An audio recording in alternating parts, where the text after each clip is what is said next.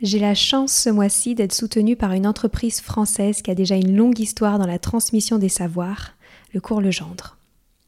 On connaît souvent Cours Legendre pour le sérieux de son offre de soutien scolaire ou ses cahiers de vacances. Je vous parle aujourd'hui de son école à distance. Disponible du primaire jusqu'à la fin du collège, l'enseignement à distance du cours Legendre permet de répondre aux particularités de chaque famille et d'offrir des cours d'excellence. L'élève peut ainsi travailler à la maison avec des cours de la même qualité que ceux transmis en classe, avec en plus un suivi de l'enfant confié à un enseignant passionné pour chaque matière. Ce qui me plaît avec cette école à distance du cours Legendre, c'est qu'elle offre la liberté aux familles d'adapter les apprentissages à un quotidien pas comme les autres. Tout ça en assurant un parcours de réussite individualisé pour les élèves. Pour retrouver plus d'informations, rendez-vous sur leur site www.cours-legendre.fr.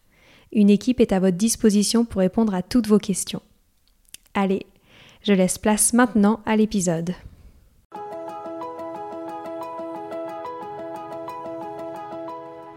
Bonjour à tous, ici Stéphanie, c'est moi, et Sylvie Descleb pour un nouvel épisode du podcast Les adultes de demain. Les adultes de demain, c'est un échange autour de l'éducation et la parentalité pour éduquer autrement. C'est aussi un livre qui s'intitule Offrir le meilleur aux enfants aux éditions Atier. Vous trouverez le lien sur notre compte Instagram et sur notre site internet lesadultesdedemain.com.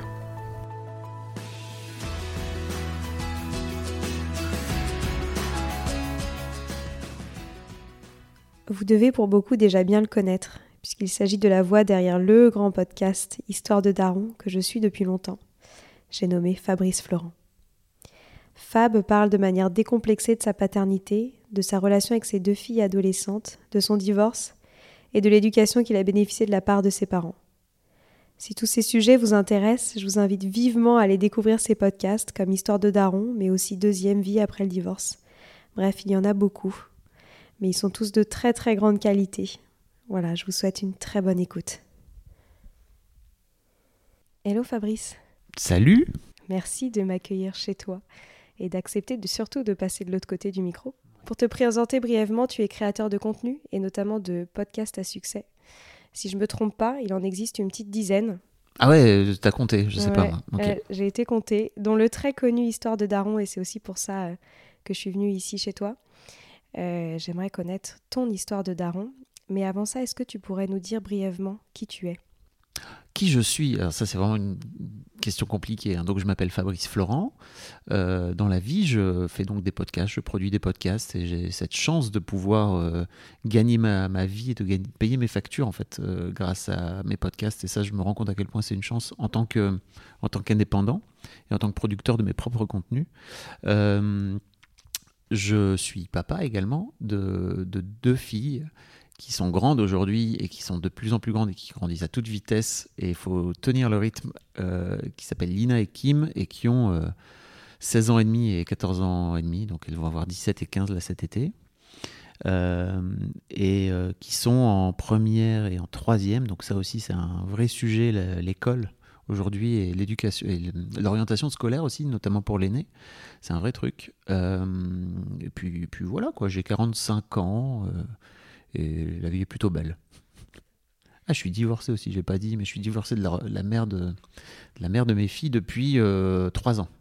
Pourquoi est-ce que tu as décidé de lancer Histoire de Daron? Alors, euh, en fait, Histoire de Daron vient à la base d'une envie que j'ai depuis un petit moment de, de parler de paternité. Euh, en gros, pendant la première grossesse de mon ex-femme, donc, j'ai écrit un blog qui s'appelait Futur Papa, dans lequel j'ai raconté un peu toute ma toute mon expérience de, la, de, de, cette grossesse et de, de, ma grossesse en fait. Et, en fait ce bouquin, enfin ce blog en fait qui était à la base un blog anonyme est devenu euh, au fil du temps euh, un projet de livre. pour une, enfin je vous passe les détails, mais en gros mon, ma, ma, femme à l'époque m'a dit si tu écris encore la moitié de la grossesse, j'aimerais bien que tu ailles le déposer à, à des éditeurs. Je l'ai fait, en fait ça a marché. Euh, et moi, je sais pas, je me suis toujours dit qu'il y avait un truc étonnant qui se passait, qui jouait derrière la paternité, qu'il n'y avait pas beaucoup de pères qui prenaient la parole, en tout cas à l'époque. Hein, il y a 17 ans de ça. pas beaucoup de mecs hein, qui, racontaient, leur vie, qui racontaient ce qui se passait pour eux.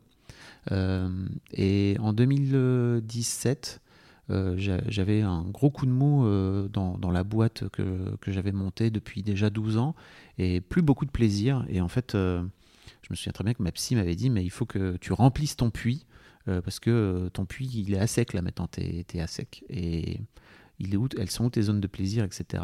Et ça me manquait de retrouver un, de retrouver un projet sur lequel j'avais euh, la main de A à Z, parce que la, boîte était devenue grosse, il y avait plein de salariés.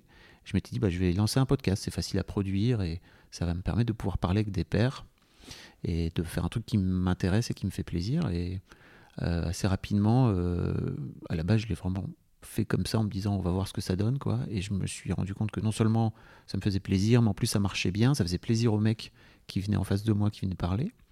Euh, donc voilà depuis que ça, fait, ça va faire bientôt bientôt six ans là cette année. Est-ce que tu peux nous raconter comment s'est passée ta paternité cette découverte là la découverte de la paternité? Ouais. ça a commencé j'imagine par la par la grossesse hein. c'était vraiment un c'était un sacré rail, la grossesse, la première grossesse de, de ma fille. Euh, mais je crois, comme beaucoup de mecs, euh, ça a d'abord été très, très extérieur à moi. Et, en fait, le fait d'écrire ce blog à l'époque m'a un peu obligé, entre guillemets, à, à, regarder ce qui se passait du côté de, de ma femme à l'époque et de m'intéresser un peu à ce qui se passait en elle et de poser des questions, etc. Et de prendre un peu plus rapidement conscience, je crois, que que peut-être les autres mecs que ok j'allais devenir papa et que c'était un vrai et que c'était un que ça allait être un truc quoi. Euh, mais ouais la, la, vraie prise de conscience elle vient vraiment du de, la naissance quoi. Du, du, moment de la rencontre avec euh, avec ma fille où je crois vraiment que j'étais submergé par les émotions. Pourtant j'étais assez préparé tu vois. J'avais suivi justement j'ai suivi toutes les préparations et tout. J'avais cette chance de pouvoir assister à toutes les préparations. euh, donc techniquement, j'étais bon, mais alors émotionnellement, j'étais pas du tout prêt. Euh, j'ai failli tomber dans les vapes euh, tellement, tellement j'étais submergé. En fait, ce fameux cliché de, du mec qui était sur le point de, sur le point de défaillir alors que sa femme est en train d'accoucher. Ceci dit, j'ai aussi un truc fou, c'est que j'ai entendu les, les sages-femmes être en train de préparer les ciseaux pour lui faire une épisiotomie en fait. Et et en fait, je me souviens très bien avoir entendu le clic des ciseaux. J'étais pas du tout, j'étais à côté d'elle, hein, donc j'étais pas du tout, euh, mais juste j'entendais ça. Et je me souviens très bien d'avoir entendu le clic des ciseaux et l'avoir entendu hurler plus que ce qu'elle qu'elle avait mal en fait la, la, péridurale marchait plus euh, parce qu'elle l'avait pas activée elle avait un seuil de tolérance à la douleur tellement fort qu'en gros elle n'a pas activé sa péridurale pendant tout le travail mais elle en avait besoin les 15 dernières minutes et c'était trop tard euh, et ouais, je me souviens très bien de ce cri qu'elle a poussé. en fait, tu vois, genre 17 ans plus tard, aujourd'hui, j'y repense et c'est toujours là. quoi. J'aimerais bien pouvoir effacer ce, mot, ce cri-là qu'elle a poussé et ça m'a fait perdre les pédales. En fait, tu vois, je me suis dit, waouh, elle est en train de d'avoir de, de, mal à ce point-là. Et en fait, moi, je suis à côté, je suis. Je sers à rien, en fait. C'était un peu là. C'était un peu le, le, sentiment en filigrane que j'ai eu tout au long de la grossesse, tu vois, ce truc d'inutilité en tant que père. Euh, effectivement, de, tu vois, de me dire, bon, bah, je peux aider, je peux faire des choses, etc. Euh, mais j'ai vraiment eu à un moment donné même un truc fou de, ok, en fait, euh, moi, je peux je peux passer sous un bus, en fait, bah, l'espèce survivra, quoi. Tu vois, notre enfant naîtra, alors que elle, s'il lui arrive un truc, bah, d'un point de vue macro, tu vois, de la survie de l'humanité, bah, on est, on est un peu cuit, quoi Et, et d'ailleurs, euh, je, m'étais, je, sais pas, j'avais eu cette intuition de me dire, mais sans doute en fait que le patriarcat il vient de là. Alors c'était il y a longtemps, tu vois, donc je l'ai pas posé pour autant avec ces mots-là et tout. Mais euh, il y avait un peu ce truc de, mais les mecs à l'époque qui se sont rendus compte à quel point les femmes avaient ce pouvoir de donner naissance, alors que nous on est juste des couillons qui ont effectivement alors on, met la petite graine tu vois et puis on sert bah, plus à rien finalement tu vois. En tout cas dans le process de, de, de faire un héritier tu vois j'imagine à l'époque ça devait un peu être ça quoi. Forcément ils ont dû se dire hey, dites donc les bonnes femmes là vous allez bien vous calmer là. Non tu vois je enfin je sais pas j'ai eu un peu ce truc tu vois de me dire mais c'est tellement puissant quoi. Et un peu aussi le sentiment, tu vois, de. de bah, elle va vivre un truc que moi, j'arrive, je pourrais jamais vivre. C'est-à-dire que. Et pour autant, j'avais pas du tout envie d'être à sa place au moment de l'accouchement, quoi. Tu vois, j'étais là très très bien où j'étais, mais il y avait une forme de d'accomplissement euh, pour elle en tant qu'être humain, si tu veux, que moi je me dis, euh, bah, jamais j'aurais ça en fait. Qu'est-ce que ça fait de faire sortir quelqu'un de toi, quoi, tu vois? Fou. c'est fou. Et t'avais toujours eu envie d'avoir des enfants? Non, pas du tout. Et en fait, aujourd'hui, je me demande encore si j'avais envie d'avoir des enfants. C'est-à-dire qu'il y a un peu ce truc fou de. Euh, alors, bien sûr, c'était des enfants désirés, c'était des enfants voulus, etc. Mais l'un des trucs dont je me rends compte, en fait, c'est que à l'époque, il n'y avait pas du tout de voie alternative. Euh, les seuls gens qui n'avaient pas d'enfants dans mon entourage, c'était euh, mon grand-oncle un peu zinzin qui vit encore chez ses, chez ses parents, tu vois et, euh, une tante qui n'avait pas d'enfant et que tout le monde désignait comme la vieille fille, quoi, tu vois, donc qui avait un peu raté sa vie, entre guillemets. Et, en fait, euh, bien sûr que j'ai rencontré, on, s'est rencontré avec mon ex-femme très tôt, et, euh, en fait, on a eu envie d'avoir des enfants. Moi, à la base, j'avais pas envie. Hein. C'est plutôt elle qui m'a dit Non, mais essaie de regarder. Pour moi, les enfants, à la base, on avait plein d'amis qui avaient des enfants qui était un peu plus vieux que nous et nous on regardait un peu quoi tu vois. Et pour moi les enfants c'était juste euh, ok en fait ça vous n'avez plus de vie d'adulte en fait. Euh, une fois qu'on était on est parti en vacances quelques fois avec eux. Et d'ailleurs je comprenais pas ce qu'on venait foutre là nous en tant que couple sans enfants tu vois dans leur dans leurs vacances d'enfants parce que les enfants prenaient toute la place. Et moi je voyais ça comme euh, bah pourquoi pourquoi vous pourquoi vous avez fait ça en fait? Et hum, et en fait, c'est malin parce que, enfin, c'est malin. Elle, elle m'a juste incité à regarder autrement et en fait, et à dire, mais peut-être essayer de regarder les parents et la façon dont ils, dont ils agissent, etc. Euh, et je crois que ça m'a un peu. Euh, euh, il y a un, truc avec le recul, tu vois, un peu égotique de. je me suis rendu compte à quel point les parents faisaient pas du tout ce que moi j'aurais fait à leur place. Et je crois que j'avais un peu ce truc de non, mais en fait, moi je vais réussir mieux qu'eux, tu vois. Donc si jamais on en fait, ce qui est vraiment la pire raison pour faire des enfants. C'est clair. Mais ceci dit, aujourd'hui, j'aime mes filles, tu vois, j'aime mes filles de, tout mon cœur et, et euh, elles, comptent euh, plus que tout pour moi, si tu veux. Mais tu vois, avec le recul, je me dis, mais je crois que ce que ce qu'elles qu'elles me font subir entre guillemets à l'adolescence et euh, en tant que parent, je me dis, mais parfois, je me dis, mais pourquoi je m'inflige ça, quoi? On a eu une période un peu dure avec ma, deuxième, là, euh, pendant toute l'année passée, où euh, d'abord elle m'a dit qu'elle voulait plus venir me voir parce qu'aujourd'hui on est séparés. On se voit, on se voit pas beaucoup en plus, tu vois, on se voit un week-end sur deux. Euh, et ça, ça me manque clairement fondamentalement. Il y a, je sens pendant les vacances que c'est un vrai truc que j'adore, tu vois, d'être dans le quotidien avec elle, etc. mais l'année passée, vraiment, elle m'a ghosté pendant un mois et demi. Elle répondait plus à mes messages. Elle Elle répondait pas à mes appels. Elle m'a dit euh, non, je viens pas te voir et tout. Moi, je respectais, hein, tu vois. J'étais là, bah ok, en fait. En même temps, t'es grande, tu vois. Donc, euh, euh, et puis sa mère disait, bah on fait un peu comme elle veut aussi, quoi. Je comprends qu'elle avait tant qu'elle, elle n'était pas en mode non, mais il faut vraiment que tu te casses parce qu'en fait, moi, j'ai envie d'avoir mon week-end tout seul. Bah, je pouvais pas non plus l'obliger à venir. Et, et, en fait, je me suis dit, mais qui dans ma vie à qui dans ma vie aujourd'hui je laisserais la possibilité de ne pas me répondre et de m'envoyer bouler comme ça pendant un mois et demi? Bah, Personne, sauf elle. Et ça, c'est ouf. Hein. Et émotionnellement, ça m'a fait vivre plein de trucs qui n'ont pas été très très simples pour moi à gérer parce que ça m'a ramené à plein de blessures que j'avais et tout. Donc c'est bien parce qu'elle m'a fait bosser. Mais, mais, euh, mais c'était pas, pas très très simple. Ça va mieux aujourd'hui? Ça va mieux. C'est-à-dire que je crois que le truc qu'on a réussi à faire, c'est à pas casser la relation, à pas, à pas l'abîmer. Euh, où tu vois, elle a, fini par aller en thérapie, etc. Avec une psy qui, a, je crois, lui a un peu offert la possibilité de venir me parler. Donc ça, parce que moi, je ne demandais que ça, et elle se fermait. et si bien que cet été, elle a fini par me dire non mais tu comprends pas, j'ai pas envie d'être en vacances avec toi là. Je préférais pas être là avec toi. J'ai fait ok, bah, le travail chez la psy fonctionne, c'est cool. Après, tu le prends à la gueule et fait OK, mais au moins, tu vois, tu sentais qu'il y avait un truc qui se, qui se déverrouillait. Euh, reprend. Exactement.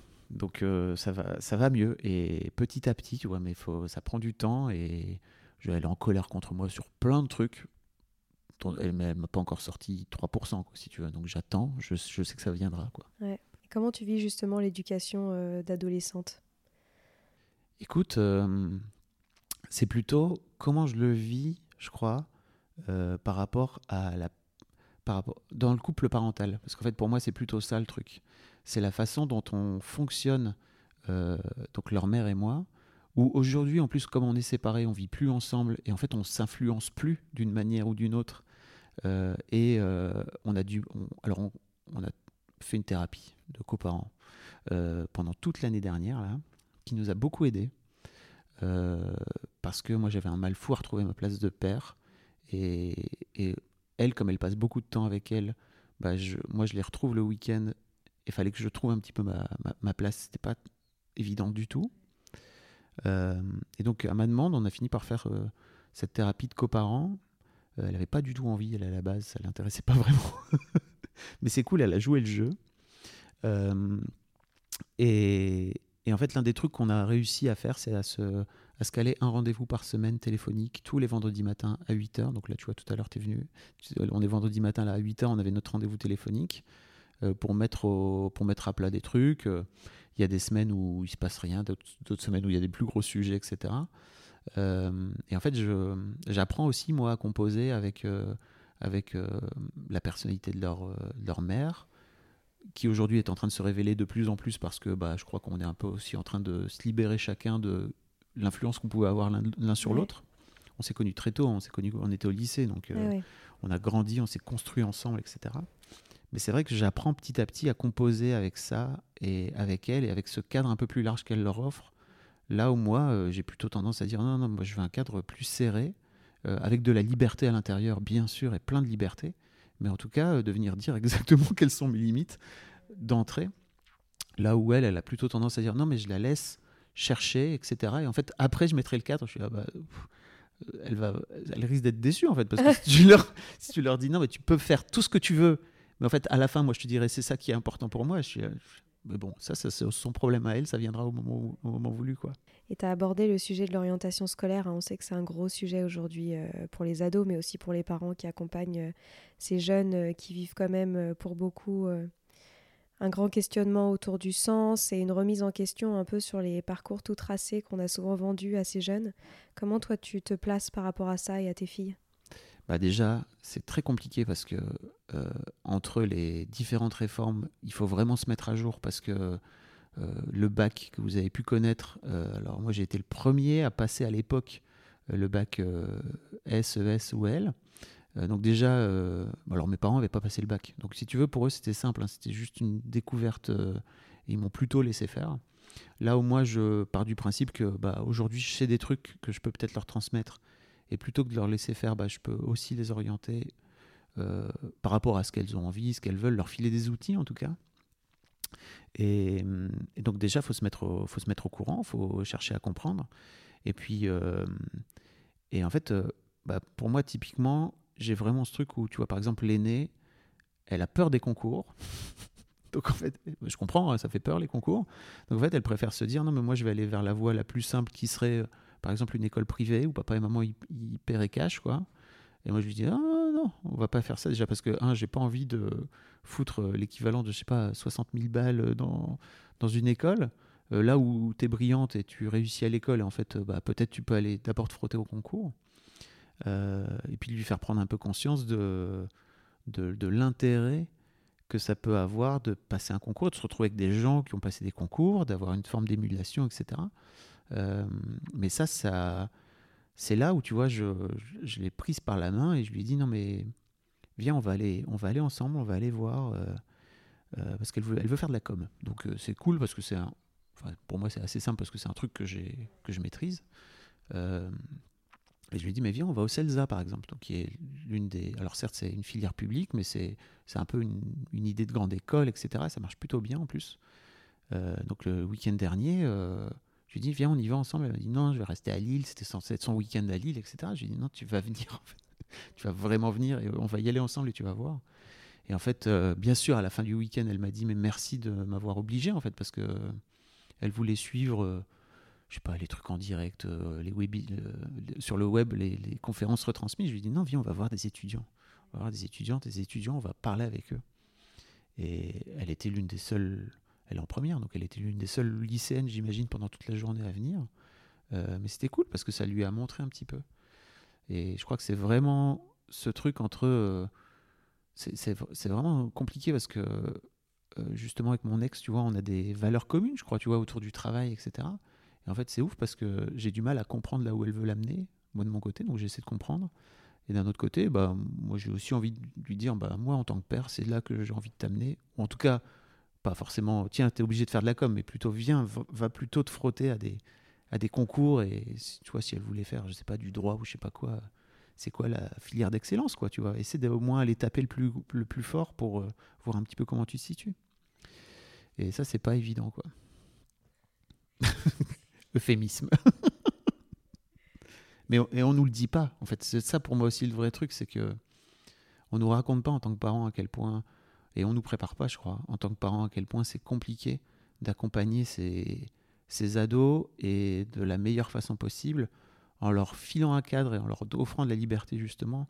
C'est un vrai changement et ça va à toute vitesse entre cette période où ils sont tout petits et, et où euh, bah, ils ont besoin de nous, ils ont besoin qu'on s'occupe d'eux, etc. Là où aujourd'hui, bah, clairement, on peut les laisser une semaine euh, dans un endroit, elles vont réussir à survivre avec un peu de fric, etc. Elles réussiront à se faire à bouffer, elles réussiront à vivre, mais elles ont quand même besoin, donc tu as un peu l'impression qu'elles ont une forme d'autonomie, mais elles ont quand même besoin de, d'un, cadre, et, et, ça, je crois que c'est...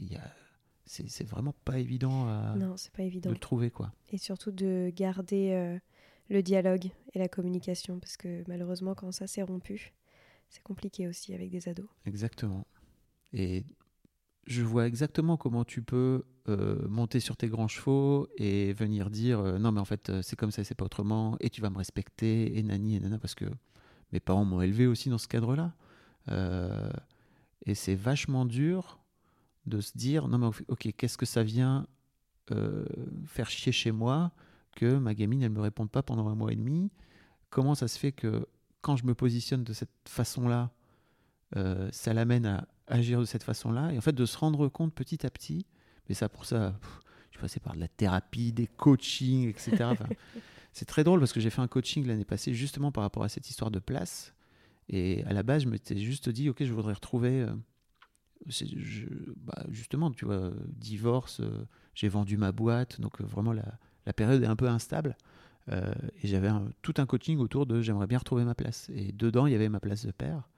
Et c'était hyper intéressant de voir à quel point euh, je, je crée des boucles auto-validantes, tu vois, où j'étais convaincu que bah, comme j'ai pas, euh, comme j'ai pas ma place dans la famille, au sein de, au sein de, bah, de, de la famille avec mes trois filles, mes trois femmes, pardon, je me suis toujours senti un peu à l'écart, si tu veux. Euh, pour plein de bonnes raisons, hein, et des raisons que j'ai moi-même mises en place aussi. Hein. Je suis pas en train de dire ouin ouin, je me suis. non, non. J'ai bien travaillé aussi pour, euh, pour bien être à l'écart aussi à un moment donné. Euh, et aujourd'hui que j'ai envie de rentrer dedans, comment tu fais pour le faire Et surtout, à quel point ça peut remettre une forme d'équilibre aussi. Et je vois très bien que les filles, elles ont besoin de cet équilibre, tu vois, d'avoir le point de vue de leur mère et la position de leur mère qui est, comme je disais, un peu plus large et un peu plus. ok, bah va chercher toi-même. Et là moi j'arrive avec un cadre, euh, alors certes avec beaucoup de liberté, mais un cadre plus restreint, bah ça, les, ça les équilibre. Et je suis très heureux d'avoir fait staff. Mais effectivement, de me rendre compte que en fait, tout vient de moi, c'est pas forcément très simple. Quoi. Puis bah, mes, propres parents n'ont pas fait ça, quoi, tu vois. D'ailleurs, je crois qu'ils le font toujours pas, et je crois qu'ils comprennent petit à petit que, que par en miroir, je crois que ça peut aussi, ils peuvent aussi se rendre compte que en changeant eux, bah, ça, ça, amène à changer la relation. Bien sûr. J'allais te demander justement euh, comment toi, tu as perçu l'éducation que tu voulais donner à tes filles par, par rapport à celle que tu as vécue avec tes parents? Est-ce que c'est une éducation euh, très différente? Est-ce que euh, tu t'es posé sur ce qu'on t'avait partagé et tu t'es dit je veux absolument que ce soit ça, je veux pas du tout que ce soit ça Est-ce que ou est-ce que au contraire voilà, tu as été dans une, une reproduction du modèle de ce qu'on t'avait transmis Comment tu as vécu euh, ces deux types d'éducation? bah, J'ai une éducation, j'ai eu des parents qui ont été éduqués euh, vraiment à l'ancienne, euh, à base de de, de, violence physique en fait, tu vois, et psychologique en plus. Mais ça, tu t'en rends compte petit à petit quand tu grandis, quand tu finis par te rendre compte de la façon dont tes propres parents ont été élevés, à quel point, je me rends compte à quel point ils ont enlevé certains aspects de cette violence, etc., mais gardé aussi un peu de violence. Bah, moi, ma mère, elle nous coursait avec un martinet, hein, euh, et, j'ai 45 ans, donc euh, parce que elle, c'était sa façon à elle de régler le truc, et surtout, bah, on était deux, on était trois enfants, elle était mère au foyer, euh, on, était, on avait genre un an et demi d'écart avec mon frère, on a dû être insupportable, je me... bien sûr. Et donc ma daronne, elle nous coursait après, quoi. Et, et c'est des, tu vois, c'est, mes parents n'ont pas forcément été élevés dans beaucoup d'amour, euh, donc c'est dur. Je, me rends compte aujourd'hui à quel point, par rapport à leurs propres parents, ils ont fait un bond en avant énorme en fait. Mais euh, quand tu te rends compte des, casseroles qu'ils bah, nous ont quand même refilées, quoi, tu vois, bien sûr. Euh, l'autre jour, j'appelais mon ex et je lui disais, bah, je suis tellement heureux parce que j'ai la sensation qu'on a vraiment mis de côté la violence psychologique, la, la violence, la, la, violence physique, mais aussi une forme de violence psychologique, de venir les rabaisser, etc. C'était plutôt une façon la façon que ma mère avait de m'aimer aussi, tu vois, que mes parents avaient de m'aimer. Mon père un peu moins, mais mon père dit, dit pas grand-chose. Euh, en disant aussi sur ma propre place de père, n'est-ce pas? Euh, mais, euh, mais ouais, tu vois, on a à la fois eu beaucoup d'amour et aussi beaucoup de, trucs moins cool, quoi. Et aujourd'hui, de réussir à faire le tri par rapport à ça, c'est vraiment, c'est vraiment essentiel. Ça a été essentiel pour moi. Mais tu vois, par exemple, euh, sur l'orientation, mes parents, bah, eux, ils n'ont pas eu le bac. Donc, euh, ils m'ont laissé faire. Ils m'ont laissé prendre mes propres décisions. Ils, ils avaient. En plus, c'était cool parce que tu vois, ils m'ont pas. Ils m'ont juste dit, fais du mieux que tu peux.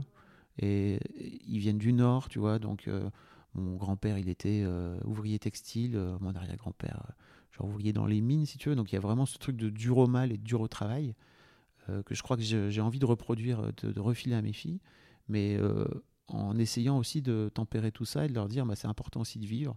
Je crois que pendant très longtemps, je me suis flingué au boulot, moi, euh, et d'essayer d'apporter ça, tu vois, d'apporter à la fois des valeurs très fortes de boulot, mais en même temps de venir leur dire non mais tu peux aussi, euh, faut, te tue pas à la tâche, quoi, tu vois. Mais c'est dur à trouver, c'est un, un, équilibre très très dur parce que bah, moi-même je montre pas l'exemple, je me rends compte un peu plus là ces dernières années, mais en tout cas pendant toute leur petite enfance, bah j'étais pas trop présent à cause du boulot, tu vois. Euh, enfin, leur petite enfance. En gros, j'ai été plutôt très très présent entre leurs 0 et leurs 5 ans, et après, je suis parti vivre, vivre et travailler à Paris. Euh, donc là, j'étais beaucoup moins présent. Mais ouais, y a, tu vois, il y a, un équilibre qui est compliqué à trouver, et surtout, pour moi, le vrai truc, c'est de faire. C'est-à-dire que ça sert à rien de leur dire des trucs si tu les fais pas et si tu les mets en action.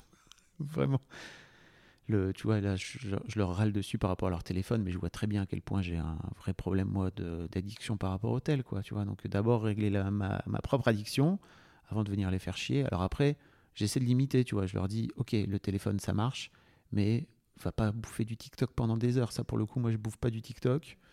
Donc, d'essayer de leur montrer aussi des aspects du téléphone qui soient cool, qui soient productifs, entre guillemets, où tu peux aller lire, où tu peux essayer de, de te renseigner. Ça me fait penser à ce très bel épisode où j'ai interviewé André Stern, qui est quelqu'un que j'admire beaucoup. Ah, André. Qui disait euh, Nos enfants deviennent comme nous les voyons et ils deviennent comme ils nous voient. C'est terrible. Voilà, c'est terrible. ça met une grosse pression. C'est terrible parce que tu peux rien faire. Bah, et en même temps, non, c'est hyper libérateur parce que ça veut juste te dire deviens, deviens la personne que tu as envie que tes enfants soient. C'est ça. Et si tu le vois comme ça, en fait, tu te dis juste, bah, en fait, je vais faire du mieux que je peux. Et ça, enfin, tu vois, tu, moi, je vois plutôt comme un truc qui permet de s'enlever de la pression et juste de dire, essaie de vivre le mieux possible par rapport à, et d'être le plus heureux possible. Et en fait, les enfants seront heureux, quoi. Ouais, c'est ça. Ne pas s'oublier. J'aimerais bien aussi qu'on reparle rapidement euh, de ton divorce. Est-ce que tu l'as vécu comme un échec vis-à-vis -vis de tes filles? Pas du tout. Pas du tout. Et euh, je ne l'ai pas vécu comme un échec d'une manière générale, en fait, parce que pour moi, c'était plutôt un truc très positif et on s'est quitté plutôt pas trop mal, tu vois. Alors, certes, il y a eu plein de choses à gérer après, à, restabiliser, etc. Et je suis même pas sûr que ce soit encore très stabilisé, mais, mais plutôt dans le couple de coparents, là, pour le coup. Euh, Mais tu vois, vraiment d'avoir ce truc de, de se dire, ok, on a vécu 25 ans ensemble de notre vie, soit beaucoup plus que la moitié de ce qu'on a vécu euh, sur la planète, quoi, tu vois, d'une manière générale.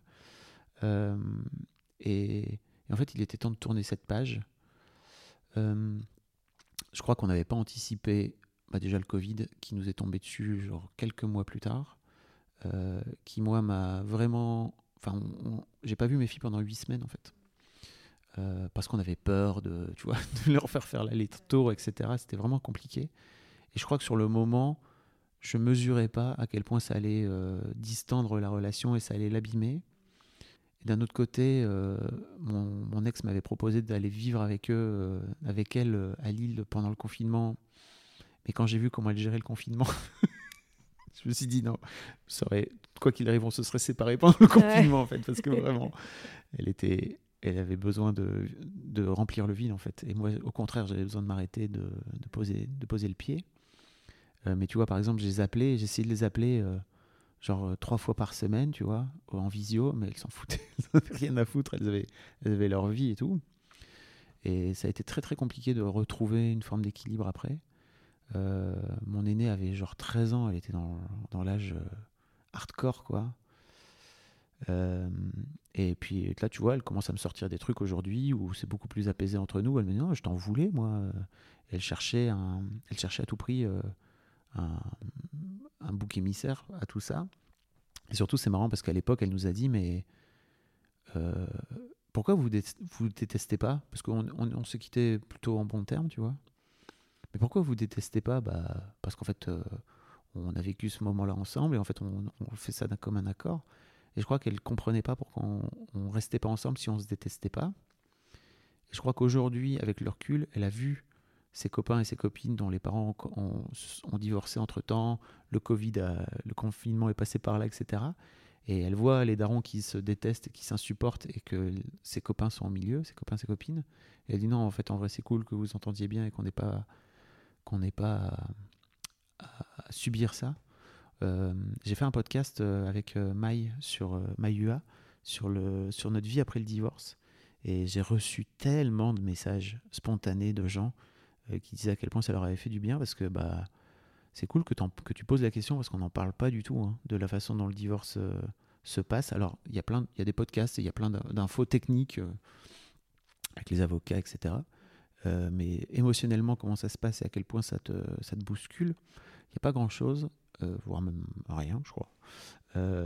et on a reçu beaucoup, beaucoup de messages et et j'aimerais bien, euh, j'essaie de, d'essayer de, capter Maï pour euh, faire un, genre une sorte d'update, tu vois, euh, un an et quelques après, pour, pour expliquer un petit peu comment ça, comment ça a évolué. Mais non, non, pas du tout un échec pour répondre à ta question. au contraire, pour moi, c'était.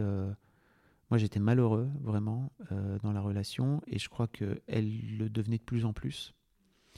Euh, je me rendais pas compte que j'étais malheureux à l'époque, mais je me rends compte aussi à quel point euh, aujourd'hui j'ai retrouvé quelqu'un avec qui ça se passe super bien. Et ma fille aînée me disait mais moi je suis trop heureux de te voir heureux euh, et, et, ça me fait un plaisir fou en fait. Et c'est cool aussi pour elle de voir que bah la fin d'un couple n'est pas la fin de la vie quoi et que tu peux tu peux réinventer autre chose après etc. notre aînée là, qui est un peu en train d'expérimenter ses premières histoires amoureuses, etc.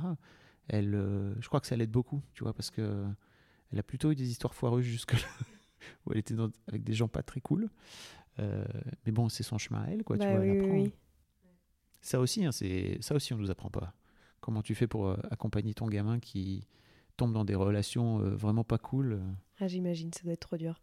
Bon, on arrive déjà à la fin. J'aimerais quand même bien revenir sur tous ces darons que tu as interviewé et j'aimerais bien que tu nous partages euh, la vision que tu as aujourd'hui du rôle du père. Est-ce que tu as l'impression qu'elle a profondément changé à travers le temps?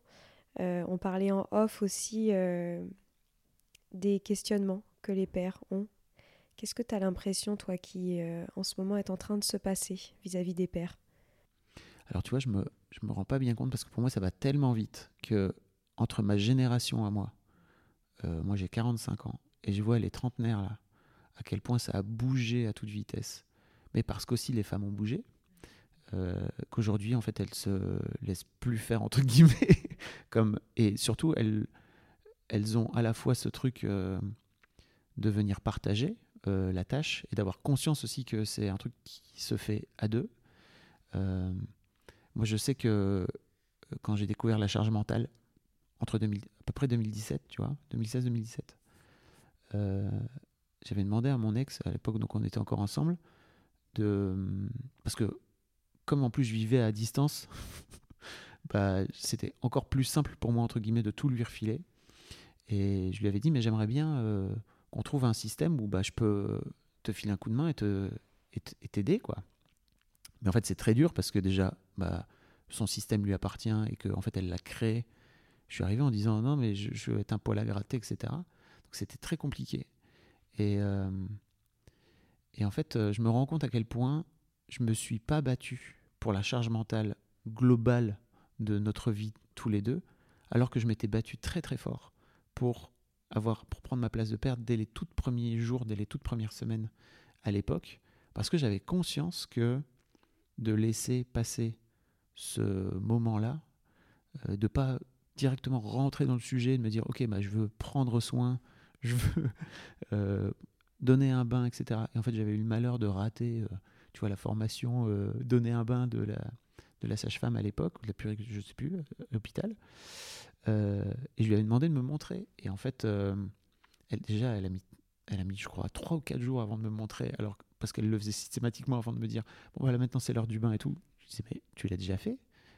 Bah oui. J'ai ah, mais je t'avais dit, vas-y, appelle-moi et tout, comme ça on le fait ensemble. Ok. Bah non, parce que c'était important. Et puis, euh, à un moment donné, euh, je me souviens très bien que bah, les premières fois, j'étais un peu plus gauche, donc tu vois, fallait que j'apprenne et tout. Et je me souviens très bien qu'elle m'a dit, non mais laisse, je vais le faire. Et je fais, non, tu bouges pas. Vraiment, je m'en occupe. Si, tu, si je m'en occupe pas, je le ferai pas. Et surtout, je me, vais, je me voyais très bien lui dire, ok, tu veux jouer à la poupée Pas de problème, je te laisse jouer à la poupée moi je vais jouer à la Xbox pendant ce temps-là. Et en fait, on va, retrouver, on va se retomber, retomber dans nos rôles genrés à la con, là. Et donc, je me suis vraiment euh, battu à l'époque pour trouver cette place-là, qui était important. Et je crois qu'elle avait un peu cette envie, elle, de. Enfin, tu vois, elle avait un peu aussi ce truc de Ok, bah, c'est ma mission en tant que mère de m'occuper de tout. Euh, je m'en suis pas du tout. Tu vois, je me suis pas battu du tout de la même façon pour la charge mentale globale de notre foyer, quoi. Euh, mais aujourd'hui, j'ai l'impression que les mecs euh, alors soit n'ont pas le choix, parce qu'en fait euh, leur nana leur dit non, non, mais en fait toi tu vas venir participer, soit en ont conscience et, le savent parce qu'en fait euh, bah, il y a des podcasts qui existent, il y a des trucs qui existent et peut-être que leur nana leur dit non mais tu vas écouter ça, qu'ils en prennent conscience. Mais c'est sûr que ça incite aussi à rééquilibrer le, à rééquilibrer le, le, je sais pas, ouais, une forme d'équilibre en fait au sein du, au sein du foyer, au sein du couple parental. Euh, et moi, je vois, je vois pas mal de pères qui sont un peu perdus. En tout cas, ceux qui viennent le plus chercher de l'aide, parce que je crois vraiment qu'ils viennent chercher de l'aide, euh, c'est ceux qui sont conscients qu'ils ont un rôle à jouer dans cette paternité et qu'ils ont un mal fou parce qu'ils ont aussi du mal à, trouver leur place de père, mais aussi à la prendre. Et c'est l'un des tout premiers trucs que je leur dis. Et puis je suis moi-même en train de passer par là, alors avec 10 euh, ans d'écart, mais euh, il faut prendre ta place en fait. Si tu attends que euh, ta nana te donne la place, bah, ça marchera pas parce qu'elle, elle a d'autres choses à foutre, elle a d'autres chats à fouetter. Euh, et surtout, elle a sans doute mis en place un système parce que bah, la, nature a horreur du vide et que de cette là, bah, tu as laissé une place vide, bah, donc elle l'a prise. Il va peut-être falloir, euh, quand je dis se battre, pour moi, il y a plutôt, vas-y, viens, on se pose et on discute ensemble, quoi. Et puis parfois, de venir dire, bah non, ça, en fait, c'est mon territoire, c'est à moi, et je m'en occupe, et si tu le fais à ma place, euh, bah c'est pas cool. Et je vois beaucoup de pères qui ont du mal à venir s'affirmer comme ça auprès de, auprès de leur compagne. Euh, mais ça fait aussi partie, je crois, globalement d'un, mouvement de s'ils si, viennent s'imposer, ils ont du mal à. Ils vont se dire Ok, bah, je suis pas un mec bien, euh, j'ai pas envie de, potentiellement en plus, souvent ces mecs-là ont de la colère en eux et ils ont un mal fou à la regarder en face. Donc euh, si ça vient titiller trop trop leur colère et leurs émotions, ils vont peut-être même se montrer potentiellement violents, etc. Euh, ils ont un peu peur de, ils ont un peu peur de tout ça, un peu peur de leurs émotions, quoi. Mais ouais, c'est une période de, je peux comprendre que sociétalement c'est une période déstabilisante pour tout le monde. Et les mecs, il faut, ouais, il faut prendre sa place. quoi. À ce sujet, est-ce que tu aurais un épisode à recommander sur Histoire de Daron pour tous les pères qui nous écoutent? Tu vois, tu parlais d'André Stern et j'ai eu André dans mon, dans, mon, dans mon podcast où on a beaucoup parlé de son histoire de père, parce que souvent André, il parle plutôt de, euh, des autres et en tout cas en tant, qu'extérieur. Et je trouvais ça génial de le faire parler de son histoire de père et de voir un petit peu comment il a progressé lui euh, à travers son, sa propre histoire et comment il a mis en place aussi ses schémas par rapport à sa propre histoire, sa propre éducation, l'éducation qu'il a reçue. Euh, je trouvais ça assez cool. Eh ben, merci beaucoup Fabrice pour ce beau moment. Merci, euh, de t'être euh, livré et bravo vraiment pour tout ce que tu oh, fais. Merci, ça me touche. une grande source d'inspiration et, et, je suis certaine que les auditeurs qui nous écoutent, qui ne te connaissent pas encore, vont t'adorer très très rapidement. Trop cool Merci pour ces beaux mots, c'est chouette.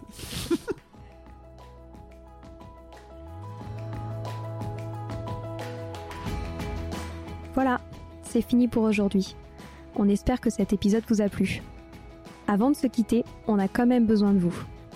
Si après avoir écouté cet exposé, vous ressortez avec plein d'idées pour apporter le meilleur aux enfants, n'oubliez pas de nous laisser 5 étoiles et un petit commentaire sur Apple Podcast, sur iTunes ou toute autre plateforme d'écoute de podcast. Cela nous aidera à mieux ressortir et surtout à nous motiver pour continuer cette aventure ensemble. Si vous avez des suggestions, des idées de thèmes des questions à poser, n'hésitez pas à nous contacter sur les réseaux sociaux, Instagram ou LinkedIn, en tapant Les adultes de demain. Nous serions ravis d'échanger avec vous. Si vous souhaitez en savoir davantage sur Sylvie, je vous invite vraiment à aller voir son blog sylvidescleb.com ou à la suivre sur Instagram en allant sur son profil sylvidesc, D-E-S-C, Montessori. Enfin, si vous souhaitez en savoir plus sur le calendrier des prochaines formations Montessori, rendez-vous sur www.apprendre-montessori.fr.